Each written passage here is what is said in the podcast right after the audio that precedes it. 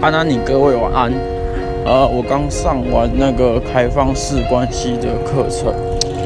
我我我先说，我觉得前面其实蛮闷的，不过后面呃有些事情让我觉得蛮值得跟大家分享的。简单提个三点，第一点就是，现在很多人在谈恋爱或是有关系之后，他是把自己给绑架了、拘束了，他不是像过去这么的做自己，也因此他不有魅力。所以我觉得讲者讲一件很重要的事情，就是做自己。如果每个人都可以做自己的话，才有第二件事情，就是诚实的面对感情，跟诚实面对的另一半，你才能够知道你什么时候该去做什么事情，什么时候该跟谁在一起。